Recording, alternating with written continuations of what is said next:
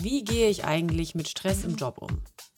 Was belastet uns insbesondere im Beruf? Und ganz simpel gefragt, was ist eigentlich Stress? Darüber spreche ich heute mit Johanna Heusner, Wirtschaftspsychologin, Coach und Trainerin für Führungskräfte, die uns auch schon bei Neuland mit Workshops zum Thema mentale Gesundheit begleitet hat. Ich bin Farina Elendschneider und ich wünsche euch ganz viel Spaß beim Hören der Folge. Los geht's!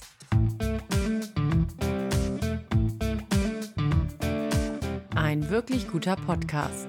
Der Neuland-Podcast zu Softwareentwicklung, E-Commerce und Organisation. Hi Johanna, äh, schön dich zu sehen auf dem Bildschirm und schön, dass es geklappt hat, äh, dass wir uns hier heute ähm, in unserem Podcast treffen. Und wir haben ja auch heute quasi eine Premiere, denn du bist die erste Person, die nicht bei Neuland arbeitet und hier zu Gast ist im Podcast. Also deswegen nochmal ganz besonders herzlich willkommen und ich würde mich freuen, wenn du dich in dem Zuge auch vorstellen magst. Also wer du bist und was du machst. Ja, moin moin hier aus Hamburg, aus dem Hamburger Westen, wohne hier mit meiner Familie, zwei Kinder, sieben und zehn. Und äh, seit 2017 bin ich selbstständig unterwegs als Team- und Organisationsentwicklerin. Das heißt, mir liegen die Teams am Herzen. Einerseits auch die gute, gesunde Zusammenarbeit. Auf der anderen Seite soll das Ganze natürlich auch produktiv sein. Und ähm, der Hintergrund ist so, dass mich schon immer fasziniert und interessiert hat, warum Menschen eigentlich tun, was sie tun und genauso wie der ein oder andere vielleicht äh, früher als Kind irgendwie Dinge zerlegt hat und dann großes Interesse hat, wenn ich auf den Knopf drücke, dann kommt da vorne dieses oder jenes raus, wie muss man schrauben, wie funktioniert das, fand ich das, wie gesagt, bei Menschen ganz spannend, habe Wirtschaftspsychologie studiert, um da Antworten zu finden, eine Coaching-Ausbildung gemacht, habe auch ganz viel gelesen, beobachtet und war auch lange in der Zielgruppenforschung tätig, eigentlich dann fürs Marketing, aber mein Herz, wie gesagt, schlägt für den Menschen, da dran zu sein in der Organisation, um am Ende eben dieses ja oft stressige Arbeitsleben, was häufig auch sehr unproduktiv ist, um das einfach zu verbessern. Schön. Wow. Klingt auf jeden Fall sehr interessant und spannend, äh, was du alles so machst und wie auch dein Weg dahin war. Danke dir auf jeden Fall für deine Vorstellung. Und äh, umso spannender, dass wir beide jetzt auch sprechen dürfen über das Thema. Und ich gehe direkt einfach mal rein äh, ins Thema und würde mit einem kleinen Einblick ähm, oder einer kleinen Nuance aus einer Studie starten, und zwar von der Techniker Krankenkasse, ähm, der Stressreport 21. Und zwar sagt der, dass gut ein Viertel der Menschen in Deutschland sich häufig gestresst fühlt. Und 2013 war es noch jeder Fünfte, also deutlich weniger. Und dass die Stressursache Nummer eins, wie in der Studie beschrieben äh, wird, der Job ist, beziehungsweise Ausbildung oder Studium. Und das äh, ist ja eine super Überleitung, jetzt darüber zu sprechen. Also, was ist überhaupt Stress? Ähm, und was macht das mit der mentalen Gesundheit am Arbeitsplatz? Und äh, deswegen würde ich dich erstmal ganz, ganz äh, konkret, um wirklich äh, die Grundlagen zu klären, fragen, was äh, ist überhaupt Stress? Mhm. Also Stress ist grundsätzlich einfach eine starke Beanspruchung eines Organismus durch innere oder äußere Reize. Und diese Beanspruchung ist gar nicht das Problem, sondern äh, das Problem sind die Reaktionsmuster, die diese Beanspruchung hervorruft. Und eigentlich ist Stress was ziemlich äh, Praktisches, denn Stress macht uns kurzfristig besonders leistungsfähig, damit wir eben solche herausfordernden Situationen auch meistern. Und das Ganze passiert einfach oft im Bruchteil einer Sekunde. Ich weiß nicht, ob du vielleicht schon mal irgendwie im Straßenverkehr so äh, Erlebnisse der besonderen Art hattest. Irgendwo sieht man im Augenwinkel, da kommt das Auto und boah, zack, ist man sofort, da kann reagieren oder als Mutti, wenn man irgendwie über die Straße will und das Kind äh, äh, passt nicht so ganz auf, dann, ja, bevor man es irgendwie wahrgenommen hat, hat man schon reagiert. Das heißt, eigentlich ist Stress beziehungsweise dieses äh, ja, leistungsfähig machen ein ziemliches, ziemlich praktisches Feature von unserem Körper. Und im Volksmund ist Stress aber tatsächlich eher mit den negativen Assoziationen verbunden. Und so wird ähm, Stress tatsächlich auch in zwei Kategorien unterteilt. Es gibt einmal den unangenehmen Stress, den sogenannten Distress, da wo wir uns im Grunde gar nicht wohlfühlen. Und es gibt auch den positiv erlebten Eustress, wo wir im Grunde die positiven Auswirkungen von Stress erleben und das Ganze uns im Grunde motiviert, aktiv macht und äh, ja, uns dabei hilft, unsere Ziele zu verfolgen. Und heute soll natürlich dann eher der Distress das Thema sein, also das, was irgendwie schwierig ist und am Ende eben auch krank macht. Mhm. Und ähm, wenn wir jetzt da nochmal genau die Lupe hinlegen auf den Bereich Arbeitsplatz, also wie wirkt sich dann dieser Distress, also dieser negative Stress, ähm, auch am Arbeitsplatz aus und wie dann auch vielleicht auf die mentale Gesundheit? Also welche vielleicht nachhaltigen oder langfristigen Folgen oder auch kurzfristigen Folgen kann das haben? Ja, also wie gesagt, im, im ersten Moment klingt das erstmal ganz gut, der Stress. Das heißt, ähm, Hormone, die Botenstoffe werden ausgeschüttet, Adrenalin steigert den Blutdruck und die Atemfrequenz. Es wird Cortisol ausgeschüttet, das wirkt sogar als körpereigenes Antibiotikum. Dass man, deshalb ist man kurzfristig in stressigen Phasen häufig auch ähm, gesund. Danach ähm, ja, kommt dann äh, eher die Erkältung. Dann äh, wird Dopamin auf, äh, ausgeschüttet, das wirkt stimmungsaufhellend und Noradrenalin erhöht im akuten Stress dann auch die Aktivität des Immunsystems. Wie gesagt, klingt erstmal super, aber ähm, wenn man sich überlegt, was stresst so, wenn, wenn äh, du oder die Hörer sich mal an das letzte, an den letzten Stressmoment erinnern, dann wird man dabei auch ähm, kurzfristig zum Beispiel wütend und ist gereizt, was ja fürs Teamgefüge auch nicht unbedingt sinnvoll ist. Und das Problem bei Stress ist tatsächlich die Langfristigkeit. Und die wird natürlich bei einem stressigen Arbeitsplatz dann auf der einen Seite für viele Arbeitnehmer zum Problem und äh, durch Ausfall und Krankheiten natürlich dann auch für das Team und für den Arbeitgeber. Und äh, was passiert eigentlich? Bei kurzfristigen Belastungen bringt uns unser Körper eben nach der Belastung wieder in eine Erholungsphase. Und bei langfristiger Überbeanspruchung, man kann auch sagen Überforderung, klappt das aber nicht mehr. Das heißt, ähm, der Körper hält im Grunde eine Art Niveau aufrecht, bei dem wir stark leisten. Das heißt, diese eigentlich positiven ähm, Symptome bleiben, aber äh, wir gewöhnen uns daran. So, und das führt eben äh, in der Langfrist dazu, dass die Schmerzsensibilität zunimmt. Das heißt, wir werden anfälliger für Kopfschmerzen, für Muskel-, für Rückenschmerzen. Arbeitnehmer melden sich krank, man wird unproduktiv, ähm, man schläft vielleicht schlecht, man fängt an zu grubeln, äh, man ist dann müde, was wiederum zu Fehlern führt, man ist gereizt, man ist unkonzentriert, unproduktiv. Ähm, man bekommt Heißhunger, das heißt für den Arbeitgeber erhöhte Kosten dann für die Snackbox äh, vielleicht in Präsenz. Ähm, und am Ende, wie gesagt, ist das Immunsystem einfach auch äh, gestresst. Und Stress ist eben auch, das weiß man aus der empirischen Forschung, ist einfach auch der beste Prädiktor für Erkältungskrankheiten. So, und im Extremfall, wenn der Stress dann noch länger anhält, kann das natürlich auch bis in die Depression oder auch in den Burnout führen, äh, wenn man dann in die Erschöpfungsphase schlussendlich eintritt und einfach nicht mehr leisten kann. Das heißt, man selbst fühlt sich schlecht und wenn man nicht mehr da ist, ist das eben auch für das Team und auch für den Arbeitgeber schwierig. Ja, also ich finde es super spannend, wie da auch der Körper und die Psyche zusammenspielt. Also die ähm, Verbindung eben zwischen ähm, diesen zwei Instanzen, weil sich das ja am Ende sehr, sehr, sehr stark auf den Körper ähm, auswirkt oder vielleicht auch sogar ähm, dadurch ähm, auch Signale gesendet werden. Also dadurch äh, kann ich ja selber auch verstehen und lernen, dass ich vielleicht gerade in einem Stresszustand bin.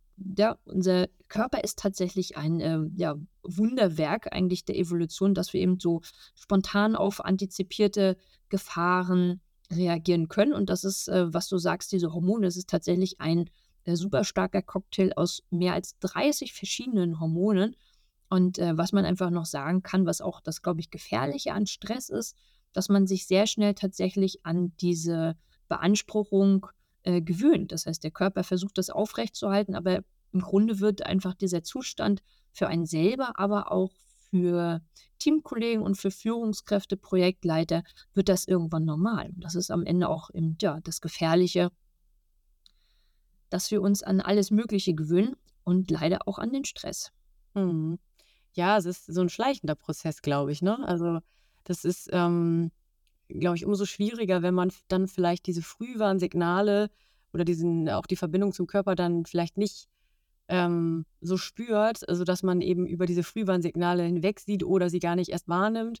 Äh, weil ich fand das auch sehr spannend, als du gesagt hast, dass ähm, das auch oft mit Erkältung einhergeht. Also, man kann sich auch fragen: „Okay, ich habe vielleicht gar nicht so das, äh, Verständnis für mein eigenes äh, Stressmanagement oder Zeitmanagement und ich denke, alles ist im Blut, aber ich bin irgendwie sehr häufig erkältet, dann kann ich mich vielleicht auch fragen, okay, woran liegt das? Ist das vielleicht tatsächlich irgendwie gekoppelt an den Stress? Ja, es hilft immer, wenn man so seine eigene Baseline kennt. Das heißt, wie ist es eigentlich normal, das vielleicht auch dokumentiert und dann äh, mit der Zeit merkt, okay, jetzt war ich tatsächlich irgendwie in den letzten fünf Monaten viermal erkältet. Eigentlich ist das untypisch, das Auge zuckt vielleicht.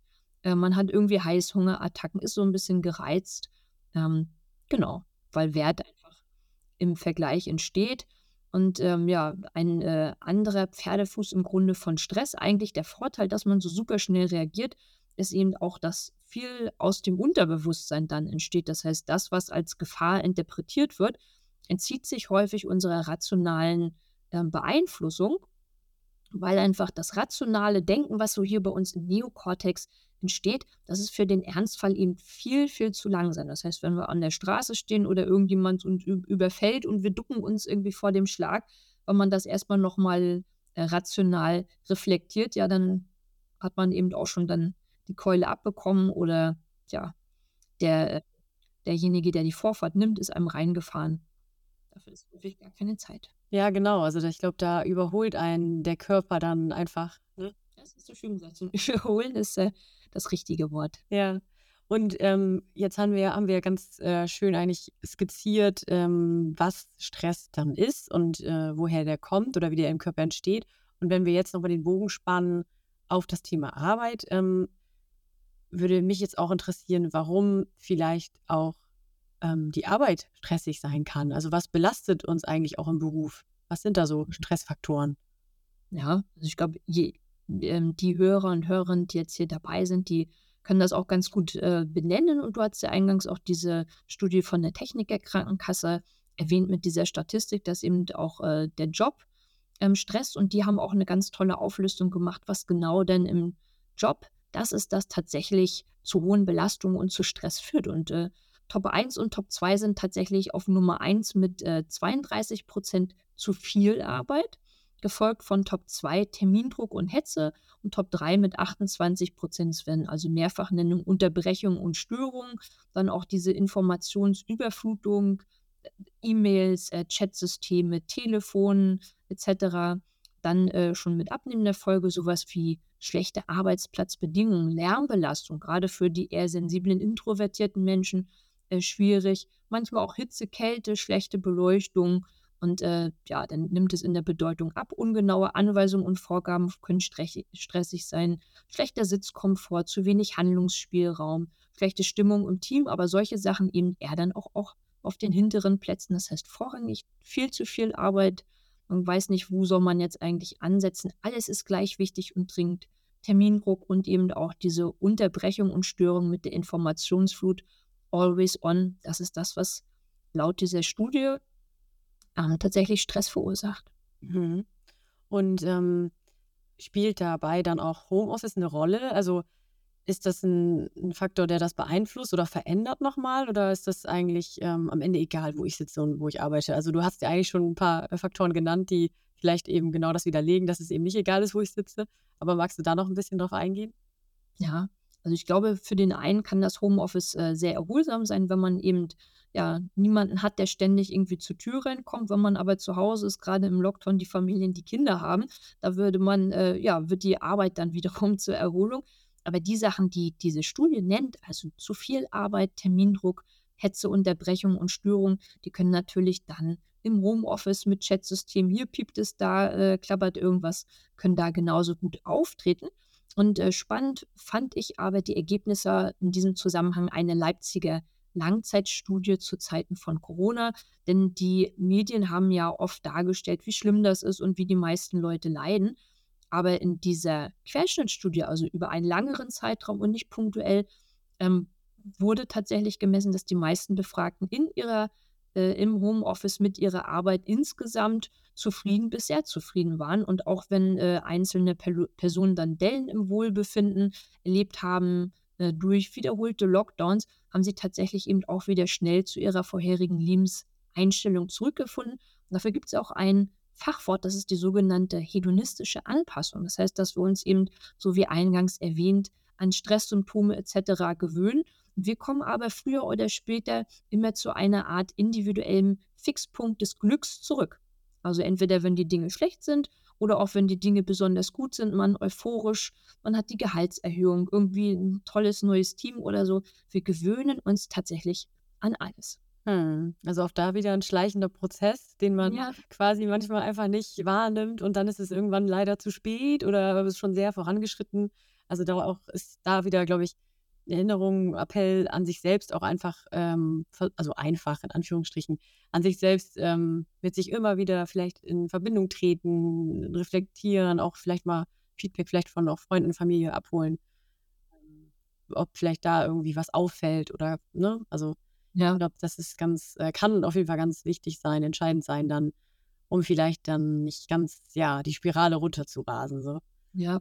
Und ähm, ja, jetzt ist das so die Frage der Fragen. Was können wir denn jetzt eigentlich tun, Johanna? Was können wir gegen Stress tun, beziehungsweise wie können wir Stress reduzieren? Hast du da eine Idee? Also ich würde das so in, insgesamt äh, in vier Punkte unterteilen. Und das erste, das hatten wir schon, da hast du auch gerade gesagt, dass man überhaupt erstmal wahrnimmt, dass es einem nicht gut geht. Und wie gesagt, das ist nicht immer selbstverständlich. Man gewöhnt sich an alles und ähm, ja, schwierig. Also in dieser Eingangsstudie, die du genannt hast, ähm, was uns auch Stress verursacht, äh, ist auf Top 2 tatsächlich sind es die hohen Ansprüche. Und ähm, auch die wirken natürlich eine selbstachtsame Wahrnehmung entgegen. Das heißt, wenn ich einen sehr hohen Anspruch an mich selber habe, passt es nicht dazu, sich einzugestehen, dass man jetzt gerade Schwäche zeigt, dass man diesen Ansprüchen nicht mehr gerecht wird, dass man vielleicht sogar Hilfe braucht. Das heißt, das ist nicht so einfach und äh, ja, da kann man überlegen, dass man wirklich vielleicht einmal in der Woche irgendwie freitags oder am Wochenende irgendwie zum Beispiel auf eine Skala 1 bis 10 sein Kreuzchen macht. Aber es ist eben wichtig, dass man mehr oder also irgendwann früher oder später seine Baseline kennt. Das heißt, im Urlaub, wenn man, wenn es einem wirklich richtig gut geht, wie fühlt man sich dann, um dann eben diese schleichende Gewöhnung auch mitzubekommen, wenn man merkt, dass eigentlich die Punktzahl Woche für Woche oder Monat für Monat eigentlich nach unten geht. Und du hast natürlich auch gesagt, man kann auch gut Menschen befragen im Umfeld, liebe Kollegen, Freunde, Familie. Mensch, wie schätzt du mich ein? Bin ich noch genauso wie früher? Findest du, ich bin vielleicht ein bisschen gereizter? Ähm, ja, was nimmst du eigentlich wahr? Und als drittes, äh, das kann man auch immer mal gut machen lassen, sich zum Beispiel physiologische Sympto äh, Symptome auch ganz gut beim Arzt messen lassen, zum Beispiel der Cortisolspiegel. Und der geht eben bei einer dauerhaften Stressbelastung tatsächlich nicht mehr nach unten, sondern der bleibt erhöht und das kann man messen. Das ist ähm, das Erste. Dann das Zweite ist ja im Grunde das, was ja eigentlich plakativ auf der Hand liegt. Das heißt, man äh, sollte nach stressigen Phasen irgendwie schauen, dass man dem Körper Erholungsphasen anbietet, damit der Körper eben diese Hormonsituation wieder normalisieren kann. Das heißt, nach der Arbeit irgendetwas tun, das man als erholsam und stressfrei erlebt. Und das ist natürlich hochgradig unterschiedlich. Die einen finden Meditieren super, die machen Sport, treffen sich mit Leuten. Die anderen sagen, ah, ich bin eher der ruhige Typ, ich setze mich irgendwo unter den Baum und lese ein tolles Buch. Wieder andere lieben es, mit den Händen in der Erde im Garten zu wursteln. Egal was, Hauptsache erholsam.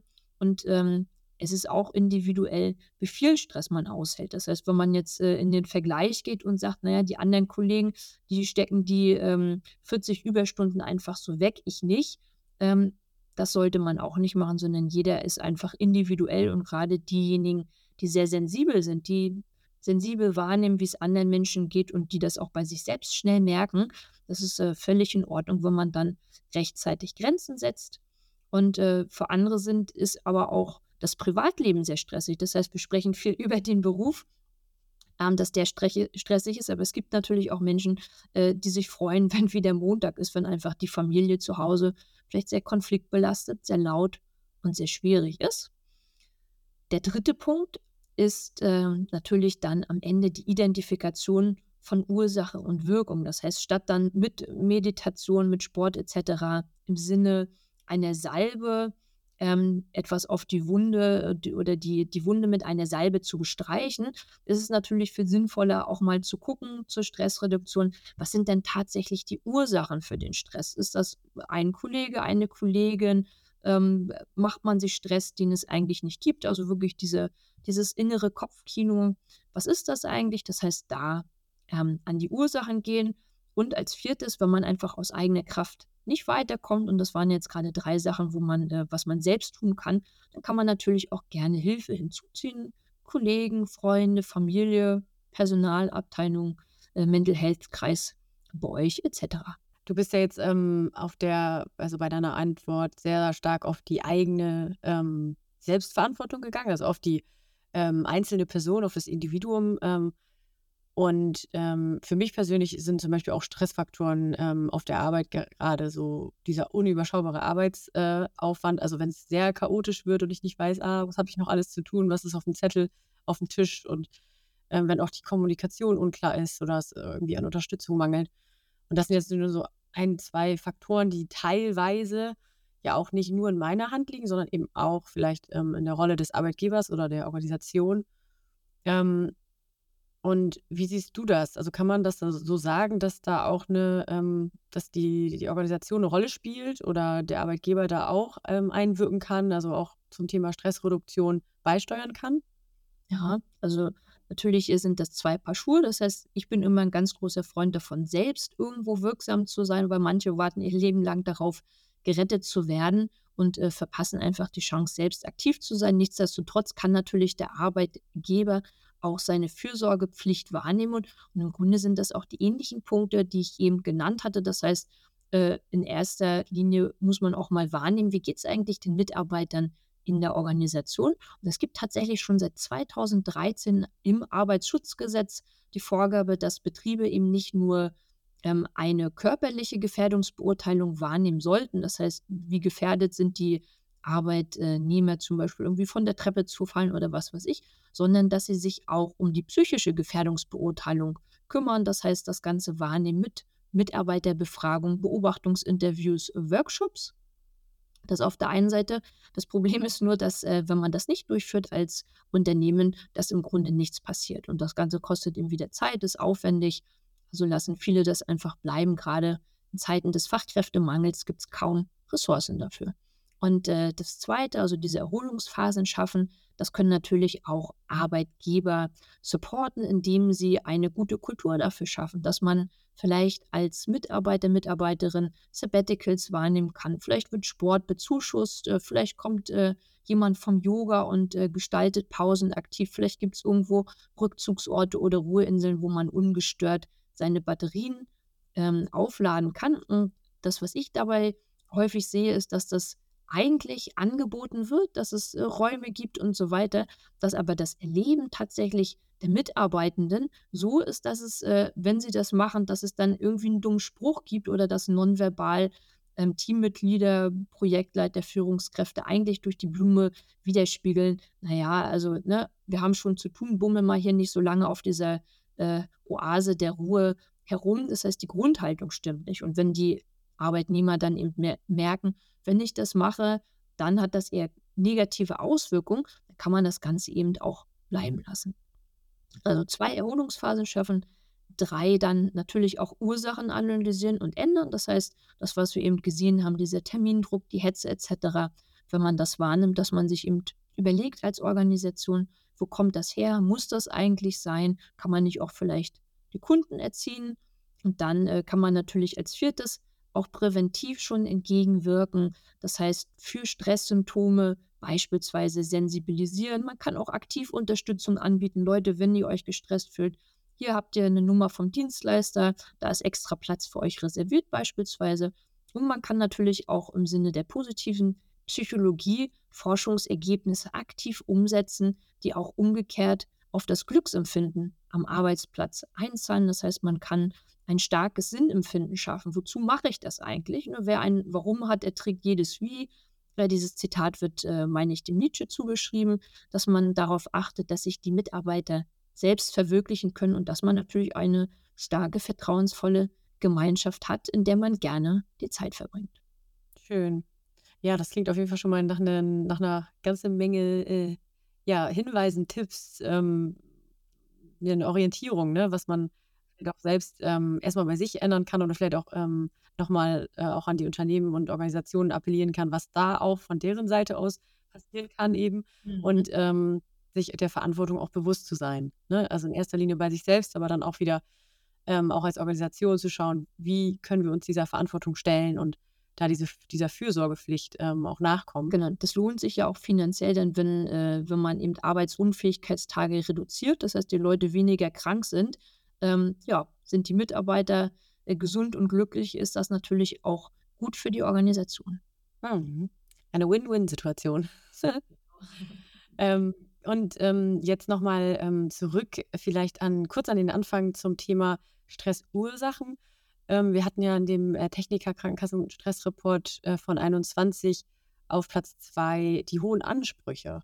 Mhm. Und ähm, da würde mich jetzt auch natürlich äh, im Arbeitskontext ganz, ganz wichtiges Thema, glaube ich, interessieren, ähm, welche Ansprüche wir an uns eigentlich stellen in Verbindung mit der eigenen Arbeit. Also kann man das oder kannst du das ähm, versuchen zu erklären, ob es da so Muster gibt oder, oder eine Tendenz ist, äh, welche Ansprüche wir stellen? Ja, ich glaube, es gibt so ein paar Kategorien, die ähm, ähnlich sind. Das sehe ich dann auch ähm, häufig in meinen Coachings. Ich glaube aber, dass die, der Ursprung für diese hohen Ansprüche oft ähm, eigentlich die Angst vor dem Ausschluss aus der sozialen Gemeinschaft ist. Das heißt, ähm, ausgeschlossen zu werden, war ja im Grunde in den Jahrmillionen menschlicher Entwicklungsgeschichte oft ein Todesurteil und die Wertschätzung durch Gruppenmitglieder förderte wiederum dann das Überleben. Das heißt, der Wunsch nach Zugehörigkeit zu einer Gruppe bzw. die Angst vor Ausgrenzung ist einfach ganz, ganz, ganz, ganz tief in uns verwurzelt, hat uns das Überleben gesichert. Viele von uns werden vielleicht so in unserer Form heute gar nicht mehr da.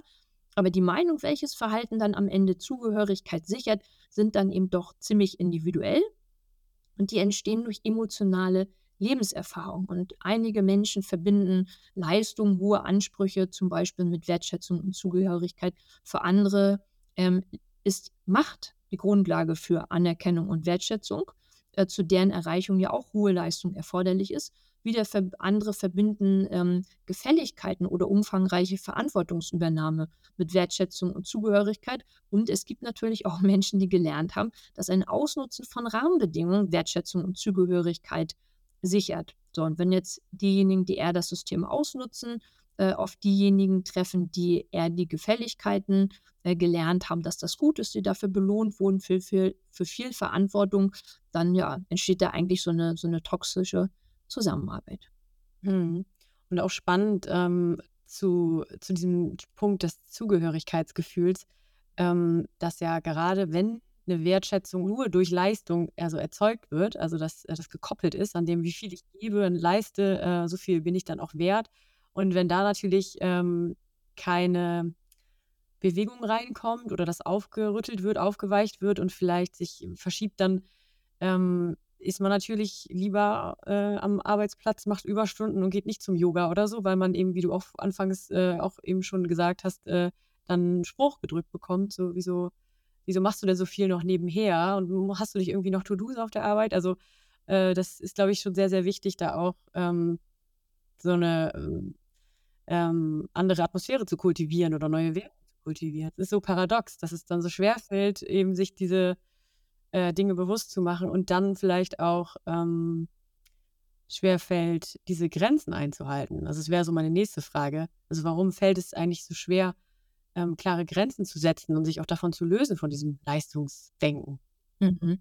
Ja, das liegt daran, dass äh, diese emotionalen Erfahrungen im äh, limbischen System im Grunde verankert ist und das rationale, bewusste Denken aber im Neokortex passiert. Das heißt, ähm, das sind im Grunde zwei Paar Schuhe und diese emotionalen Erfahrungen sind am Ende eben dafür verantwortlich, welche Situationen wir unbewusst und häufig wirklich stark automatisiert als bedrohlich und welche als sicher bewerten. Das heißt, rational weiß man vielleicht, dass man schnellstmöglich selbst achtsam eine Grenze setzen sollte oder dass man als Führungskraft oder Projektleitung Druck auf das Team ausübt aus dem limbischen System aufgrund früherer, mittlerweile unbewusster Erfahrung kommen dann aber gegensätzliche Signale, die eigentlich auch das wieder als praktisches Feature unseres Körpers uns Signale senden, um uns vor diesen negativen Erfahrungen zu schützen.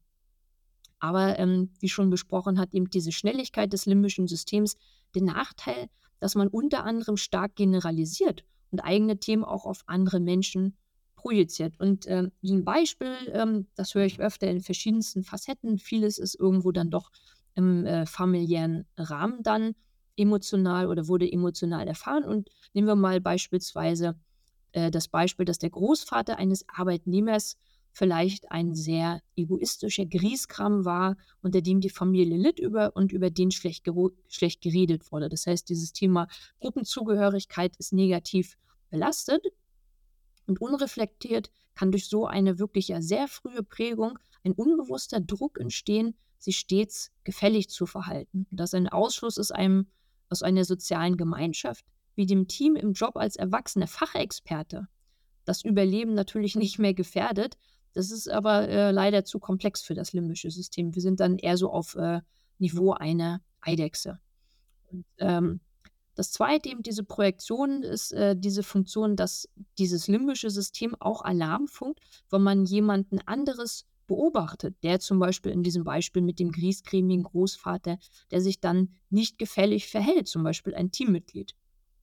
Und äh, wenn man selbst die Person ist, die normale oder etwas niedrige Ansprüche unbewusst mit negativen Konsequenzen assoziiert, weil man es eben gelernt hat, wird es im Grunde fast unmöglich, dem Team oder der Führungskraft mitzuteilen, dass man zum Beispiel im Endspurt eines Projekts stressbedingt zwei Tage Auszeit nehmen möchte. Das heißt, rational weiß man das, aber unbewusst durch solche früheren emotionalen Lernerfahrungen, Konditionierung, ähm, ja, kommt eine Art, nennen wir es innere Kritiker und äh, funkt ständig dagegen. Natürlich gibt es dann auch noch andere Ursachen, sowas wie finanzielle Sorgen durch Arbeitsplatzverlust, wenn man sich unsicher fühlt und ähm, ja, dazu gibt es ja auch eine Podcast-Folge, äh, die angstfreie Organisation. Und das Hinterhältige auch am Erfüllen von solchen hohen Ansprüchen ist auch, ähm, dass die Erwartungshaltung des Umfeldes steigt. Das heißt, denn auch, da sind wir wieder bei dieser hedonistischen äh, Anpassung.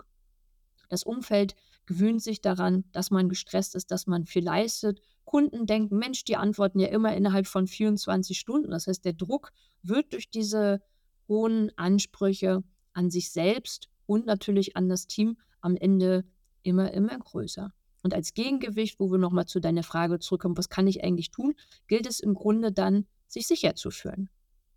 So, und äh, Stress habe ich irgendwo auch mal gehört, wird dann in diesem Zusammenhang auch als der kleine Bruder der Angst bezeichnet. Hm. Spannend, ja.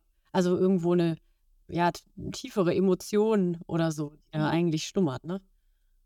Genau. Bewusst weiß man das, aber unbewusst, und das sind wirklich manchmal Sachen, die sind ne, jahrzehntelang irgendwo zurückliegen, aber kaum einer ähm, ja, bringt die Vergangenheit mit der Gegenwart zusammen. Und da gilt es eben, ja, zu gucken, was für Bedenken habe ich eigentlich, wie wahrscheinlich ist das tatsächlich, wenn ich das, äh, wenn ich jetzt wirklich mal eine Grenze setze. Mhm. Und ähm, kannst du jetzt Tipps zusammenfassen, was wir tun können, um eben dem Stress entgegenzuwirken? Also nochmal so kurz zusammengefasst. Ja, ich habe ja schon gesagt, also meiner Meinung nach ist man, wie gesagt, selbst die wichtigste Instanz, um Stress zu reduzieren. Also lieber nicht warten, sondern irgendwie aktiv werden. Und das, was man eben äh, machen sollte, ist im Grunde die Reflexion dessen, was man mit dem äh, ja, Grenzen setzen, beispielsweise mit der Achtsamkeit negativ verbindet. Also was möchte man eigentlich durch hohe Ansprüche oder durch Leistung eigentlich erreichen? Menschen tendieren nach meinen Erfahrungen immer da dazu zu, äh, eher nach vorne zu schauen, was will ich denn eigentlich? Ich möchte Karriere machen, ich möchte beliebt sein, ich möchte die nächste äh, Machtposition etc. Aber kaum jemand überlegt mal, wovor einen das eigentlich schützt. Wovon will man denn tatsächlich weg? Das heißt, sich bewusst mal umdrehen äh, und zu überlegen, was passiert denn, wenn ich jetzt eine Grenze setze? Was ist auch das Schlimmste, was passieren kann. Wenn man sich diese Frage stellt, merkt man häufig, dass da eigentlich nichts Schlimmes passiert und ähm, dass das häufig sehr unwahrscheinlich ist. Und auch eine schöne Frage ist, selbst wenn jetzt dieser Worst Case passiert, ist das denn tatsächlich ein Worst Case oder ist das nicht vielleicht auch eine Chance, einem System zu entfliehen, ähm, das selbst Achtsamkeit tatsächlich einfach sanktioniert, anstatt das äh, zu befürworten? Wenn zum Beispiel, wenn man dann einen dummen Spruch bekommt, wenn man die Batterien auflädt. Und ähm, dann äh, ist es so, wenn man das rational mit dem, wie gesagt, mit dem Neokortex reflektiert und man sich theoretisch sicher fühlt, kann man ähm, auch noch versuchen, sich ähm, kleine, smarte Ziele zu setzen, um am Ende eben auch dieses unbewusst funktionierende limbische System zu überzeugen. Das heißt, man macht kleine Schritte, sagt vielleicht irgendwo beim nächsten Mal, wenn jemand einen mit einer Extraaufgabe äh, betrauen möchte, sagt man einfach mal Nein, auch wenn alles in einem schreit, nein, möchte ich nicht. Das heißt, man schafft positive Erlebnisse und äh, reflektiert eben danach, dass tatsächlich ähm, ja, kein sozialer Ausschluss erfolgt oder ähm, ja, dass eben schöne Dinge passieren, dass jemand sagt, prima, gut, dass du mir ehrlich äh, das gesagt hast, das ist doch völlig in Ordnung. Ähm, also sich auch für Erholung dann kleine konkrete Ziele setzen, ähm, wie oft man Pause machen möchte, wie viel Zeit man statt Arbeit in erholsame Hobbys beispielsweise investieren möchte, um eben diese Erholungsphasen zu gewährleisten. So, und dann, das hatten wir ja auch schon, dass man wirklich ehrlich zu sich selbst sein sollte, um wirklich diese tiefen Ursachen für Stress anzuschauen und zu bewältigen, statt eben eine Salbe auf den Symptomen zu verteilen. Und last but not least hatten wir auch schon, wenn man wirklich nicht weiterkommt, darf man sich eben aktiv Hilfe holen. Und manchmal ist natürlich auch das Hilfeholen mit unbewussten emotionalen Kosten verbunden, wenn man sowas wie so, ein, so eine Art Weg von hat. Man darf nicht schwach sein, man darf sich nicht ausruhen, weil man vielleicht früher eben von den Eltern, die beispielsweise eine Wirtschaft hatten, immer auch einen dummen Spruch bekommen hat. Das heißt immer wieder dieses Thema Wertschätzung, Zugehörigkeit, was hat man früher gelernt. Und ähm, ja, also dieses, wovon möchte ich weg, wo will ich hin, aber dieses, die Reflexion dessen, wovon man eigentlich flieht, durch hohe Ansprüche, beispielsweise durch viel Arbeit, das äh, ist häufig ein wichtiger Schlüssel, um dann mehr in Richtung Achtsamkeit zu gehen und einfach dem Stress, den man äh, manchmal auf der Arbeit hat, einfach im Privatleben auszugleichen. Mhm. Also auch also bei sich persönlich einfach viel in Reflexion gehen, ähm, mit sich selbst äh, ehrlich sein und äh, dann im gegebenenfalls auch nach außen gehen, sich öffnen. Also Kommunikation ist, glaube ich, ganz, ganz wichtig, habe ich rausgehört. Und auch, ähm, was ich auch sehr schön und sehr wichtig finde, ähm, was du gesagt hast, äh, den Punkt der Sicherheit. Also wo fühle ich mich sicher? Also wenn ich damit rausgehe, mhm. wo kann ich ähm, darüber sprechen? Wo werde ich gehört? Wo werde ich wahrgenommen? Und wo wird es nicht abgetan?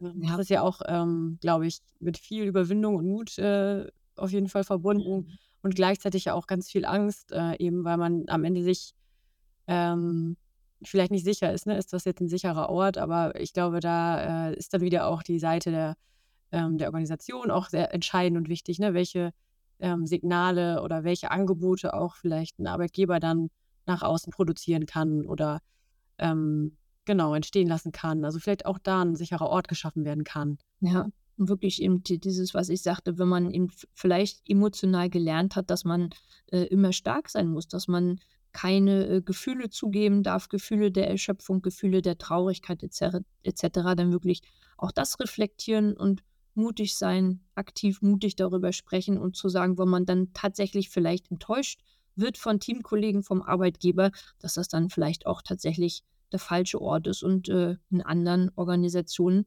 ähm, dann doch die Selbstachtsamkeit mehr gefördert wird. Mhm. Und bevor wir äh, zum Ende kommen, wie kann man dich denn erreichen? Also angenommen, jemand möchte mit dir nochmal zu dem Thema in Kontakt kommen. Am besten ähm, entweder bei LinkedIn beispielsweise Johanna Heusner oder ähm, auch per E-Mail info at coachyourventure.de ähm, eine Mail schreiben. Das ist so das Einfachste. Dann verabreden wir uns zum Telefonieren. Super, cool. Dann ähm, frage ich dich nochmal, hast du irgendwas, was du noch mitteilen möchtest oder hast du eine Frage? Oder? Ja. Vielen Dank. Schön, schön, dass ihr so einen Podcast initiiert, dass ihr solche wichtigen Themen einfach mit aufnimmt. Denn ja, das äh, Thema einfach die Zahlen zeigen, wie wichtig das tatsächlich ist für die Arbeitnehmer, aber auch für die Arbeitgeber. Vielen Dank. Danke dir, Johanna. Dann äh, bis hoffentlich ganz bald. Ja, bis dann, Farina. Danke. Tschüss. Tschüss. Das war unsere Folge Wie gehe ich eigentlich mit Stress im Job um, Johanna? Lass uns gerne eine Bewertung da oder abonniere im besten Fall unseren Podcast. Und falls du Ideen, Wünsche oder Anregungen für uns hast, melde dich einfach bei uns via Mail über podcast.neuland-bfi.de.